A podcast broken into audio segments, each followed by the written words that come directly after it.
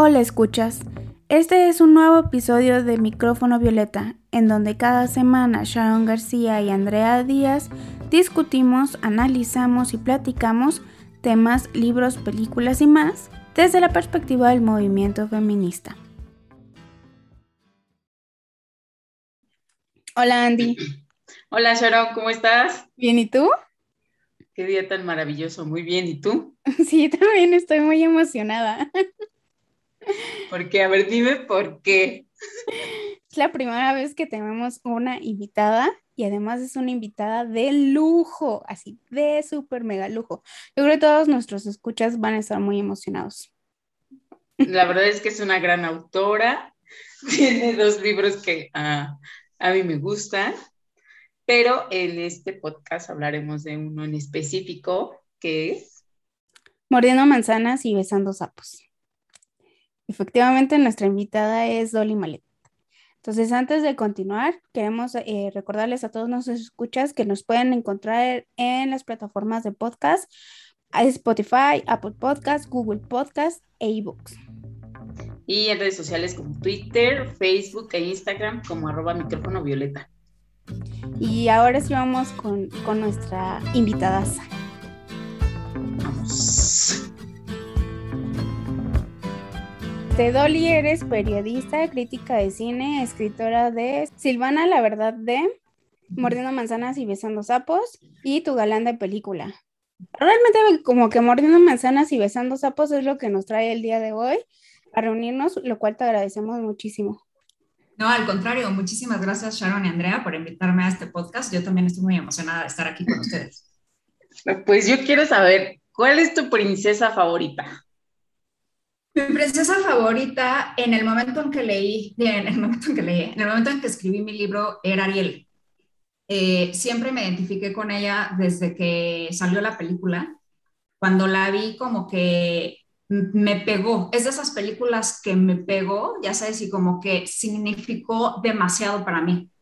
Eh, y me identifiqué demasiado con la figura que cuestiona lo que le dice la autoridad del padre, que es un buen padre, no es malo, no es villano ni nada, de hecho Tritón es bueno, que es, es positiva, viendo. Entonces, em, yo me identifiqué mucho con eso porque pues yo estaba pasando igualmente por mi etapa de adolescencia y estaba cuestionando a mis papás, ¿no? Entonces, y yo también quería y tenía ese deseo eh, de subir a la superficie, metafóricamente, ¿no?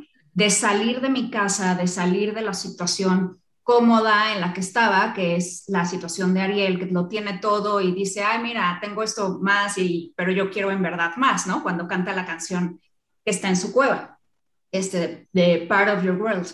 Entonces yo quería eso, ¿no? Yo tenía esta eh, necesidad de salir a otros mundos, de viajar, etcétera, etcétera. Y luego, eh, inspirada en eso, por eso me fui a estudiar a Australia, y a partir de ahí he, viajado y he salido porque he tenido esta inquietud y en eso me inspiró muchísimo Ariel. Eh, a, salir a otros mundos, a buscar otras cosas y a pesar de que la gente te dice porque es verdad que es peligroso, que no te conviene, que, este, que estás rompiendo reglas, que te va a ir mal, que etcétera, etcétera, cuando tienes esa inquietud tan fuerte, no escuchas, ¿no? Y lo haces. Y pues afortunadamente lo hice y estoy muy agradecida de haberlo hecho, ¿no? y, este, y, al final también me gusta mucho que la apoya su papá. Al final comprende el papá que esa era una, era, no era un capricho, era una necesidad auténtica de ella, ¿no? De ir a otros lados y al final la apoya y así fue con mis papás también. O sea, después de muchos dimes y diretes y explicarles, también comprendieron que no era un capricho y que era mi necesidad real. Entonces, por eso me gusta muchísimo Ariel. Ahorita me gusta mucho también Mérida de Brave y me gusta mucho eh, Elsa de Frozen. Pero bueno, ya son princesas que no toquen mi libro. Sí, claro. Parece que estamos este, identificadas porque también mi favorita es Ariel y justamente ah. Mérida. Mira. ok.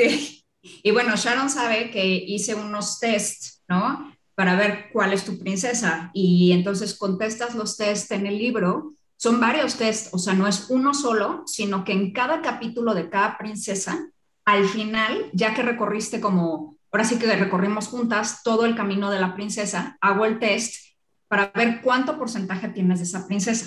Entonces, al final te das cuenta cuál es el porcentaje que tienes de todas, ¿no? O sea, de Blancanieves, de Mulan, de Jane, y así vas viendo los porcentajes. Y era muy padre para mí porque muchas lectoras me enviaban sus porcentajes. Entonces me daba cuenta de cuántas este, sirenitas había y cuántas Blancanieves y así. Entonces era muy entretenido para mí también ver los resultados. Claro. Sí, algo que hablamos en algún momento también fue que de alguna manera, pues todas tenemos un poco de cada una, ¿no? Y también lo mencionas en el libro, ¿no? O sea, a lo mejor tú podrías creer que no podrías estar más apartada de Blancanieves y que, y que los pais no son lo tuyo, pero pues al final resulta que sí, ¿no? Yo en algún momento saqué también un porcentaje que yo decía, Blancanieves, pero ¿a qué hora, no? Pero, por ejemplo, en el último año que pues también me he metido más a la cocina, también por una cuestión, como tú bien dices, también de necesidad, me he dado cuenta que mira que no estoy tan mal, ¿no? y también, o sea, conforme uno va creciendo y se te van viendo, o sea, tú misma vas viendo otras oportunidades y otras maneras de crecer y también vas como viendo, bueno, a lo mejor no son las decisiones que yo hubiera tomado hace 10 o 15 años, ¿no? Pero son las necesidades que también la, eh, yo he visto y he desarrollado en mí misma, ¿no? Una situación también, por ejemplo, eh, que yo veía mucho eh, en Mérida era esta situación, ¿no? De decir, es que yo no estoy feliz con lo que me estás dando y todo el mundo me dice que debería estar agradecida y en realidad no lo estoy, ¿no? Entonces también como que de pronto hay algo en Mérida que dice, a lo mejor sí la que está mal soy yo porque con todos mis caprichos, mira lo que he ocasionado, ¿no? Y al final pues también es... Y, y yo creo que también fue algo que en algún momento te comenté, pero es un vínculo que generas no solamente con tu madre, sino con otras mujeres, ¿no? El que puedes comprender los contextos de sus propias historias. Exactamente, exactamente. Y eso también fue algo muy enriquecedor para mí, Sharon. Me acuerdo que uno de los principales este, testimonios que me llegaron fue el tuyo, precisamente en la, en la presentación de mi libro que fuiste y ahí te paraste y hablaste y yo así de, ah, me tocó muchísimo el corazón pero a partir de ahí, justo muchas niñas, mujeres me escribían y me decían, no, es que yo me identifico con esta princesa porque, y me contaban su historia, ¿no? O me decían, a mí me pasó lo mismo que a ti, o sea, esto y esto y esto, entonces, y creas esos vínculos que dices, wow, me estoy comprendiendo con muchas mujeres y nos estamos entendiendo y se está haciendo lo que ahora se dice mucho de sororidad, ¿no? Con gente que no conozco. Y esa es la magia, la magia maravillosa que me dio escribir el libro, que, que pude conectar con gente a la que yo no, con la que yo no tenía contacto antes y, y conectas de una forma muy íntima y muy profunda, porque estás empezando a hablar de temas que solo como mujeres nos podemos entender muchas veces. Y lo que dices tú, ¿no? Eh, también fue muy agradable darme cuenta primero yo y luego que las demás me lo compartieran, el hecho de que todos tenemos, todas tenemos algo de todas las princesas, ¿no? Y que no podemos renegar de ninguna, porque con todas tenemos algo en común. Entonces, aunque sea un poquito de porcentaje, ¿no? Pero eso fue muy interesante para mí también darme cuenta. Sí, ya has planteado este, ya escribir la segunda parte donde venga Mérida y... Sí, de hecho sí, porque siempre dije que me iba a esperar a cinco princesas y ya con Raya ya, ya, ya son. Entonces, este, sí estoy eh, planeando hacer como una continuación. Eh, lo que pasa es que Mordiendo Manzanas y Besando Sapos habla mucho de la historia de la mujer. Si te acuerdas, es como la, la, comparación, ¿no? De cada princesa en cada década y lo que sucedió. Aquí, eh, pues, o sea, lo, lo, planeo hacer igual, pero tendría que estudiar entonces más a profundidad lo que sucedió únicamente en la última década, ¿no? Básicamente de la última década y media, más o menos. Y tendría que ser muy específico eh, y un poquito ampliar esa historia, porque lo que pasa es que con Mordiendo Manzanas y Santos pues eran tantas décadas que las, las décadas, aunque las estudié a profundidad, las recorté mucho, primero porque la editorial me lo pidió, porque si no iba a ser un libro muy, muy largo. Eh, y, estaba demasiado enfocado históricamente en lo que sucedía. Me decían que ese no era el punto tanto del libro, entonces incluso hice viñetas y lo hice como puntos así, los más claves, etcétera. Y ahorita este, me gustaría abordar un poquito más la historia actual, que de todos modos somos las, lo que estamos viviendo nosotras, ¿no? Entonces, estaría padre realmente tomar pues, todos los temas que estamos viviendo ahorita que son muy revolucionarios, ¿no? O sea, todas las revoluciones de las minorías que están regresando, el Me Too, etcétera, etcétera, y cómo nos han ido moldeando y cómo la historia está cambiando tan extraordinariamente rápido a partir de este cambio de valores que estamos viviendo. Entonces tengo que tener como un cuidado especial en la investigación, pero sí me gustaría hacerlo, por supuesto. Sí, ya estoy con eso en mente. Precisamente sobre ese contexto, o sea, en los últimos años, Disney ha adquirido la franquicia de Star Wars. Entonces, una princesa que se suma es la princesa Leia, que justo como en en el libro eh, de Mordiendo Manzanas no tocas los puntos como muy específicos de la década de los setentas, porque en realidad no hay una princesa en los setentas, ¿no? O sea, como que la última fue Cenicienta en los cincuentas y luego de ahí nos saltamos hasta Ariel en los ochentas. Entonces, a lo mejor justo la princesa Leia podría cubrir esa parte y pasa algo muy importante con la princesa Leia, que bueno, al haberla adquirido Star Wars, realmente entonces es la primera princesa guerrera. Y es una, como una personalidad totalmente diferente a la de las otras princesas, incluso bajo el contexto de haberla comprado ya Disney, ¿no? O sea, como que es una mujer que además, este, justo en el contexto que acabas de decir del Me Too, ella tiene una eh, situación prácticamente que de secuestro, ¿no? Y de objetivización que está como muy por demás, que a veces como que no podemos dejar ese tipo de, cosas a, un lado, ¿no?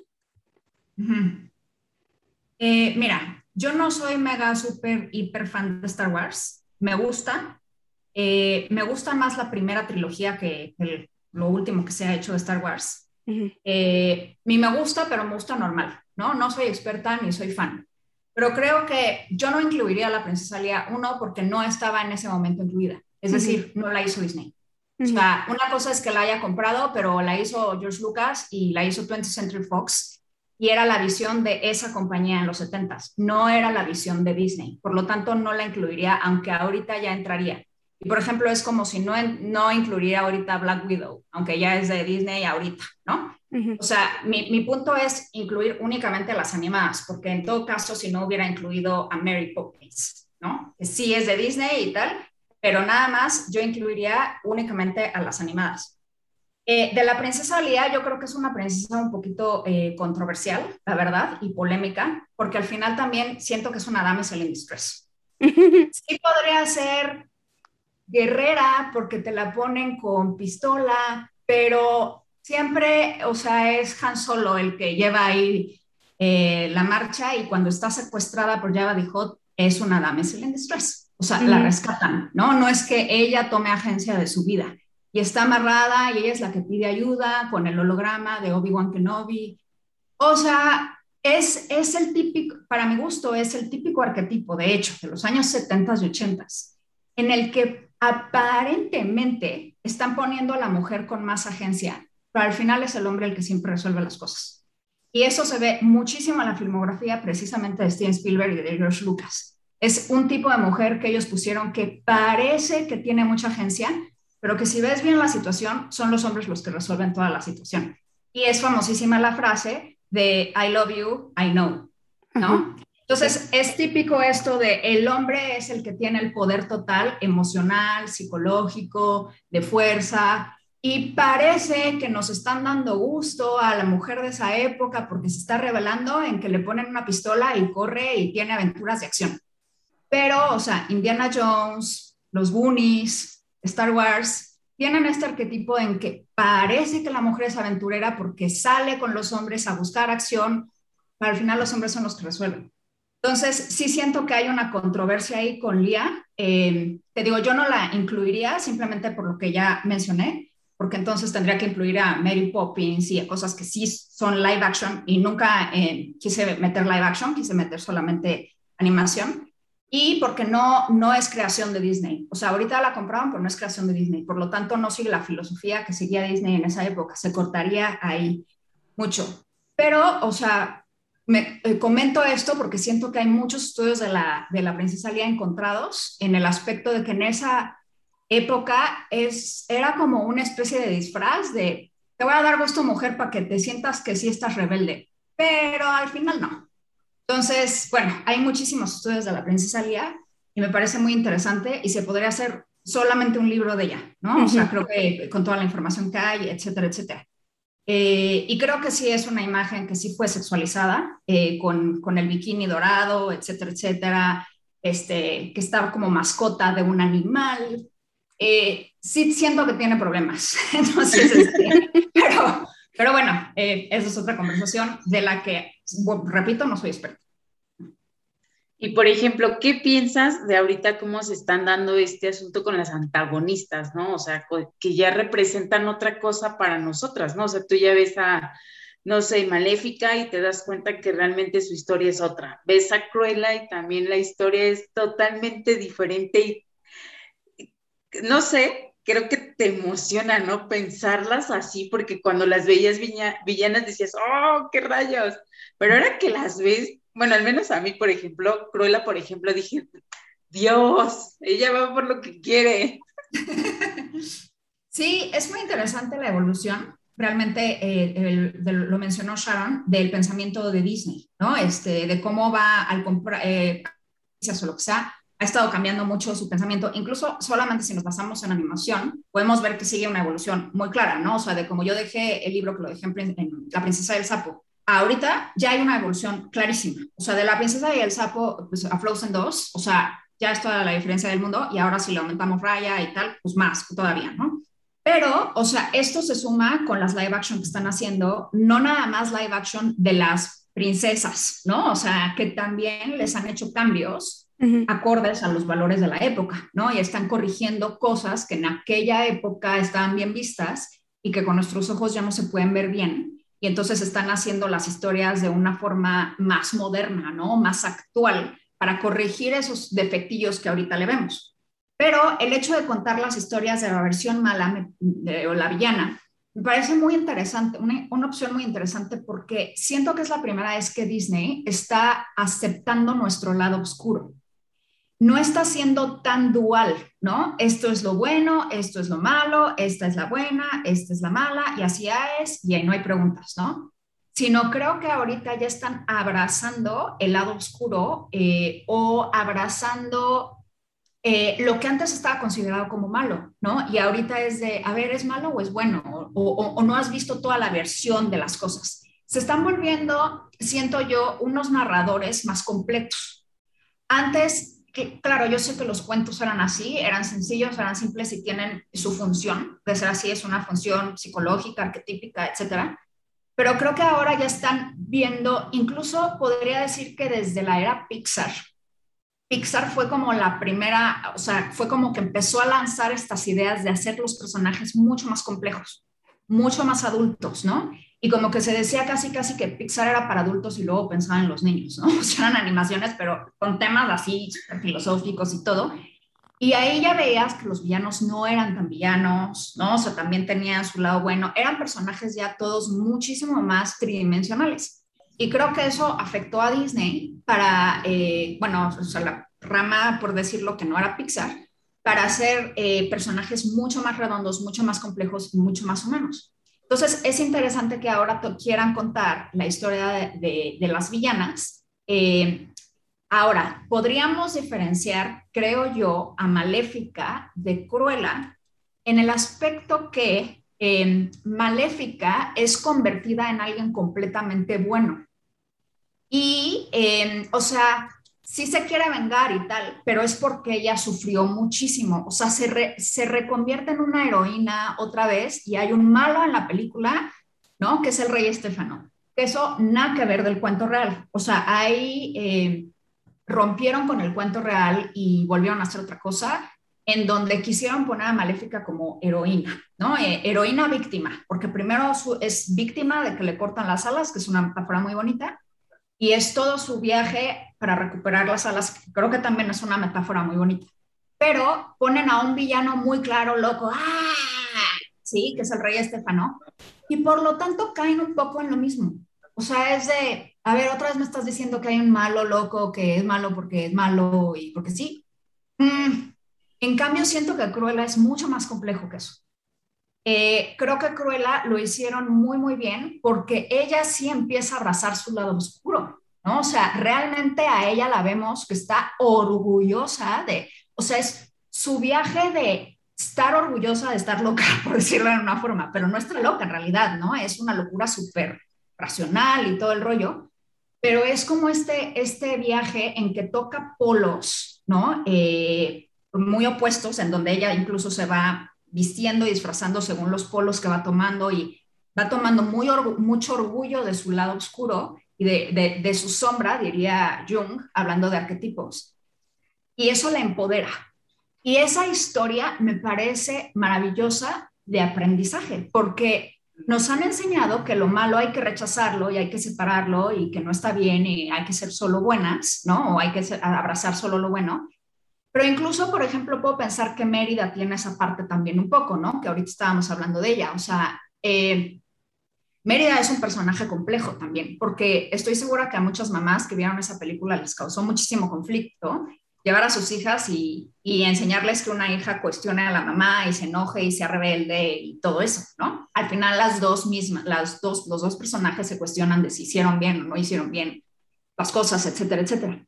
Pero aquí con Cruella creo que es un viaje muy padre en el que ella toca los polos así más lejanos y se da cuenta que esos polos tan extremos a lo mejor no están tan bien, están bien para ciertas cosas como para hacerse publicidad, ¿no? Entonces dice, que digan de mí lo que quieran, ¿no? Y que hablen de mí. Pues si quieren que mate los perros, que piensen en lo que sea. No fear. Ajá, exacto. Y aparte es, es, padrísimo eso de no importa lo que piensen de mí, es mejor que piensen de mí mal, porque van a hablar mal de mí. Eso es muy empoderador. Es como, o sea, cuando las minorías utilizan los insultos que les han dicho para empoderarse, ¿no? O sea, y entonces ellos pueden utilizar los insultos para empoderarse a sí mismos, ¿no? Sí, soy esto y qué, ¿no? Y siento que es muy la actitud de Cruella. Y eso me parece súper sano que lo aprendan los niños y que lo aprendamos todo el mundo. Y creo que sí sería la primera película de Disney en la que se permiten que el protagonista realmente toque lados que están totalmente opuestos a, lo que nos enseña la sociedad, que permita tocarlos y experimentarlos y que luego en conciencia diga, bueno, esto no, ¿no? O sea, ok, ya estoy tratando mal a mis amigos, eso está mal, o sea, son mi familia, ¿no? Entonces, ok, ¿no? Esto me fui demasiado lejos, ¿no?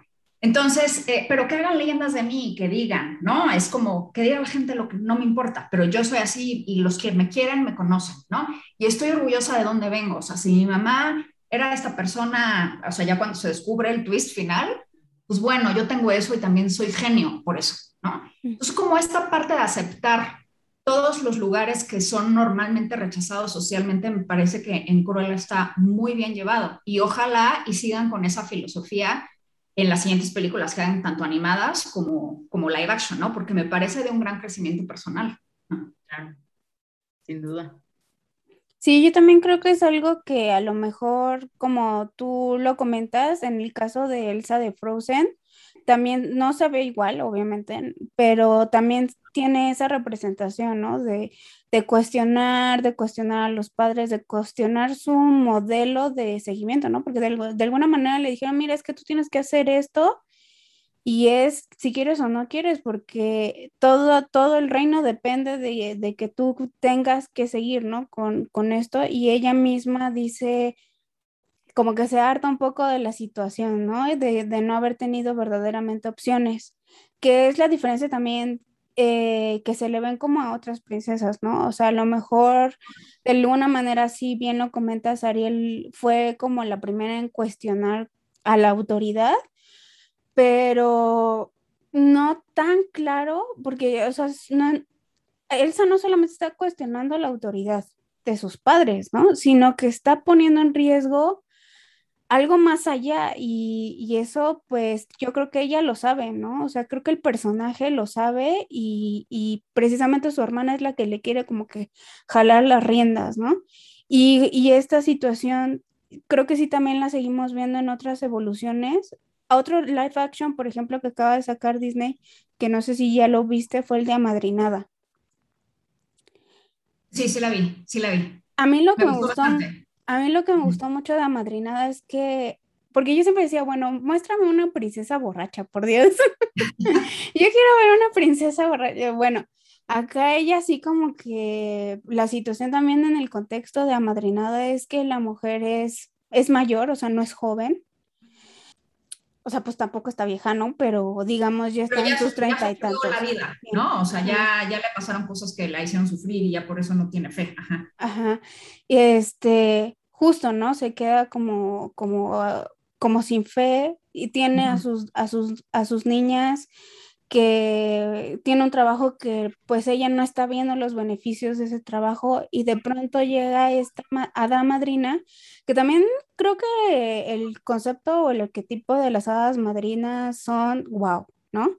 Y el hecho de que le haya dicho a alguien mayor de, no importa que hayas perdido la fe porque tú todavía, tú todavía mereces, eres merecedora de tener magia y de tener fe, creo que también es un gran plot twist de Disney en estos momentos, ¿no?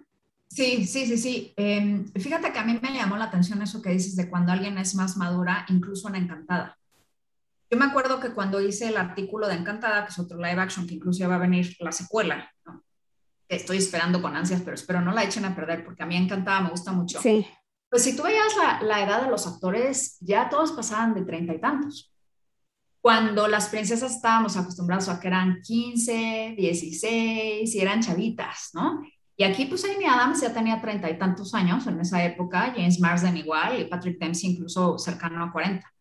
Entonces, eh, ahí es donde también me di cuenta que por primera vez estaban tomando en cuenta a otra otra generación, ¿no? Que no tenían que ser adolescentes, básicamente, ¿no? El principio de su vida, la primera vez, sino que ya estaban eh, tomando en cuenta esto efectivamente en la madrinada sentí que estaban hablándole a la generación de las mamás, de los niños que ahorita están creciendo con Disney y las mamás que crecieron con las, por ejemplo, con la sirenita, ¿no? Este, Ayla Fisher yo creo que es de esta generación. Entonces, este, me gustó esa parte de que le hablaran a las mamás y no siempre a la, a la mujer soltera que está este, con deseos, ilusiones, etcétera, sino a una mujer que ya sufrió, este, que ya perdió la esperanza, etcétera, etcétera y sí está padre que la, la madrina sea muy inocente, ¿no? Ella sea como la, la inocente que cree. E, e, en eso me recordó a Encantada. O sea, sentí que como Encantada es la princesa que llega con la inocencia al mundo real, aquí sentí que era similar en que es la madrina la que llega con muchísima inocencia del mundo de la magia al mundo real. Y las dos enseñan cosas, ¿no? Es como Patrick sí le enseña cosas a, a Amy Adams y aquí es como que entre las dos se enseñan un balance, ¿no? En, ni el mundo está tan terrible, ni es tan mágico, ¿no? Pero en el medio está padrísimo vivir, ¿no? Y ahí es donde las dos crecen encontrando ese balance que las dos enseñan. Entonces sí, me, gustó bastante esa, esa película también. Andy, no sé si tengas alguna otra pregunta, porque creo que se nos está agotando el tiempo. Sí, ya vi. Qué horrible. No, pues, este, me gustó mucho tu libro. Qué maravilloso que hayas hecho esto con nosotras y con las princesas y que eh, es bien interesante cómo hiciste esta recreación, ¿no? De, de épocas con las princesas y que al final eh, no estás dentro de esa época, pero tienes la posibilidad de identificarte a través de cómo lo estás relatando tú y que inconscientemente no te das cuenta, ¿no? Yo, por ejemplo, yo nada más, o sea, yo veía la sirenita y yo decía, eh, este, empoderamiento, felicidad, este, salir de donde estás, o sea, no quedarte ahí, pero en, realidad no había visto cosas que tú hablas del libro, ¿no? O sea, hay cosas que tenemos tan inconscientes y tan marcadas en, con nosotras que no te das cuenta y no ves esos detalles. Entonces yo creo que pues abriste un mundo hacia muchas mujeres. Ay, pues qué, qué bonito Andy. Muchas gracias.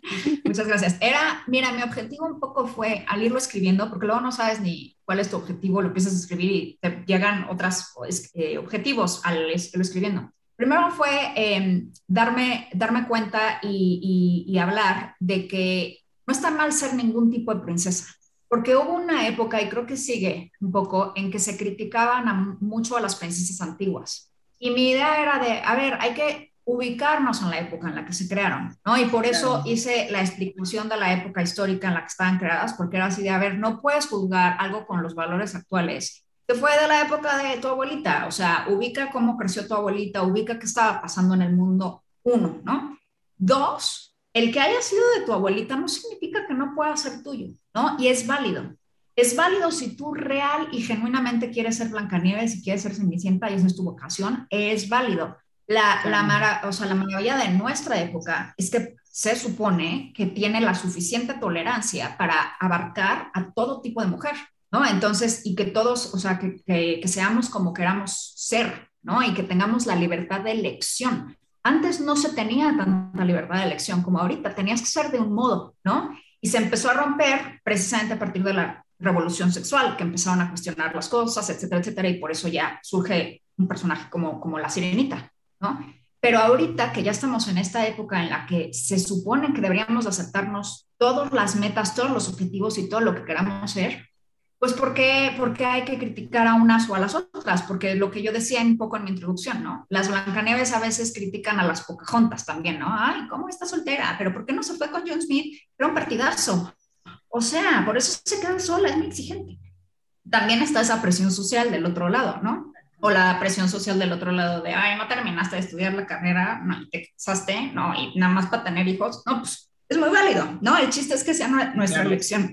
Entonces, pues básicamente se fue mi aprendizaje a la hora de estar escribiendo. Qué cool, qué cool. Y, no, y yo creo que sí supiste precisamente transmitir todo eso. Yo la verdad es que sigue siendo un libro que a mí me parece fascinante, que lo sigo recomendando, que lo sigo, eh, pues sí, transmitiendo, porque la verdad es que me sigue pareciendo un libro fascinante. Y por eso también, pues se lo compartí a Andrea. Y pues la verdad es que si llega a las manos de quien llegue, yo más que feliz de poderlo recomendar y que podamos entender que no se trata de, de demonizar, ¿no? Las características que tenemos ni siquiera nosotras mismas, ni demonizarlas en las demás personas, ¿no? Exacto, exacto. Lo, me encantó como lo resumiste, Sharon. Efectivamente, ese es el objetivo tal cual. Pues muchas gracias, de verdad, muchísimas gracias. Me hicieron muy contenta recordar. Ya lo escribí hace, hace 10 años. Entonces, sí, definitivamente todo este tiempo he estado esperando las nuevas cinco princesas y a ver cómo se comportan, así que ya me tengo que poner a trabajar en ellas. y nosotros esperaremos. Estaremos esperando, ¿eh? claro que sí. Muchísimas gracias. mucho gusto. Ya se los compartiré a ustedes, serán de las primeras. Sí. Al contrario, Sharon y Andy, muchísimas gracias por, por darme un espacio más aquí para recordar hace 10 años lo que escribí. Muchas gracias. Excelente. Muchísimas gracias, Dolly. Gracias, Sharon. De verdad, gracias por invitarme y cualquier otra cosa que quieran. Yo feliz de participar. Perfecto, sí, no. Más bien está abierto. Vamos por ese de galanes. Ay, por ese de galanes, porque ese me gustó. Ah, muy bien. Me late, buenísimo. Bueno, claro que sí. Te dejamos ir, Dolly, porque sabemos que estás ocupada. Muchísimas gracias. Bueno, un abrazo. Que les Igual. Bye. Bye. Andy, yo quiero invitar a todos nuestros escuchas a que dejen sus comentarios, sus o sea, todo, todo, lo que no, todas las observaciones que nos quieran hacer o que le quieran hacer a nuestra invitada. Pero como lo vieron, es una persona súper relajada, ¿no? Sí, lindísima. Eh, y pues sí, si no tienen su libro, pues corran a comprarlo porque sí, sí, está muy cool. Ahí sí quieren saber a qué princesas se parecen. Pues les va a latir un buen. Pues recuerden, estamos en las plataformas de podcast, Apple Podcast, Google Podcast, Spotify e eBooks. Y en redes sociales, Facebook, Twitter e Instagram como arroba micrófono violeta. Pues Andrea, otra vez, este, la verdad es que ha sido un episodio increíble. Sí, la verdad no cabemos de felicidad. Y pues de nuevo muchísimas gracias a Dolly por haber estado con nosotros. Sí, gracias Dolly. Entonces, pues nos vemos para el próximo episodio. Adiós. Bye. Muchas gracias por habernos escuchado. Si te gustó este episodio, comparte.